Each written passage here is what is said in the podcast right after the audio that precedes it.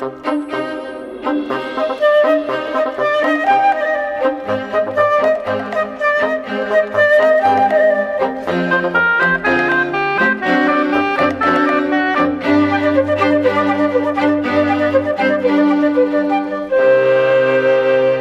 pensam que a cultura é um exclusivo do homem, mas não é. Outros animais mostram evidências de cultura.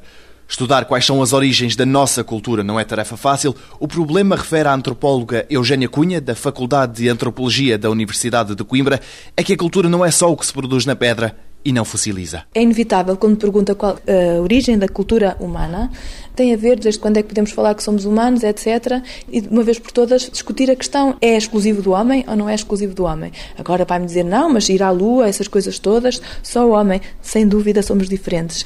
Não há meios termos, ou seja, não há animais que rezem pouco ou rezem de vez em quando. Não, nós rezamos e mais ninguém reza. Portanto, há, há coisas que não há o equivalente, nem pouco mais ou menos, nem indícios de. Nós temos tudo e eles não têm mesmo. Portanto, mas não é isso que nós estamos a discutir. Não é? A cultura, nós estamos a falar de quais são as raízes da cultura humana. As raízes estão intimamente relacionadas, mais uma vez, com a evolução, com o cérebro, com aquilo tudo que eu disse agora para trás e com uma série de adaptações adaptações acidentais ao acaso, etc., uma série de coincidências, uma evolução muito recente que fez de facto com que determinados comportamentos fossem muito mais vantajosos que outros. Lembra-se da seleção natural e isso tudo.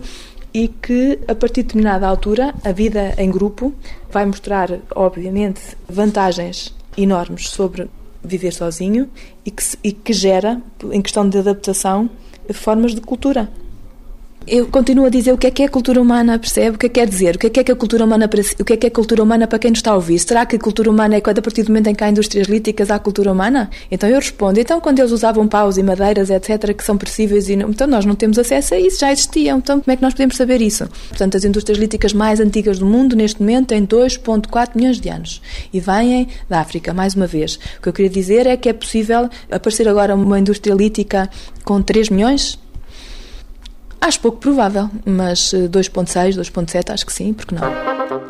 Em Foco, na próxima edição do 125 Perguntas sobre Ciência, Supercondutores.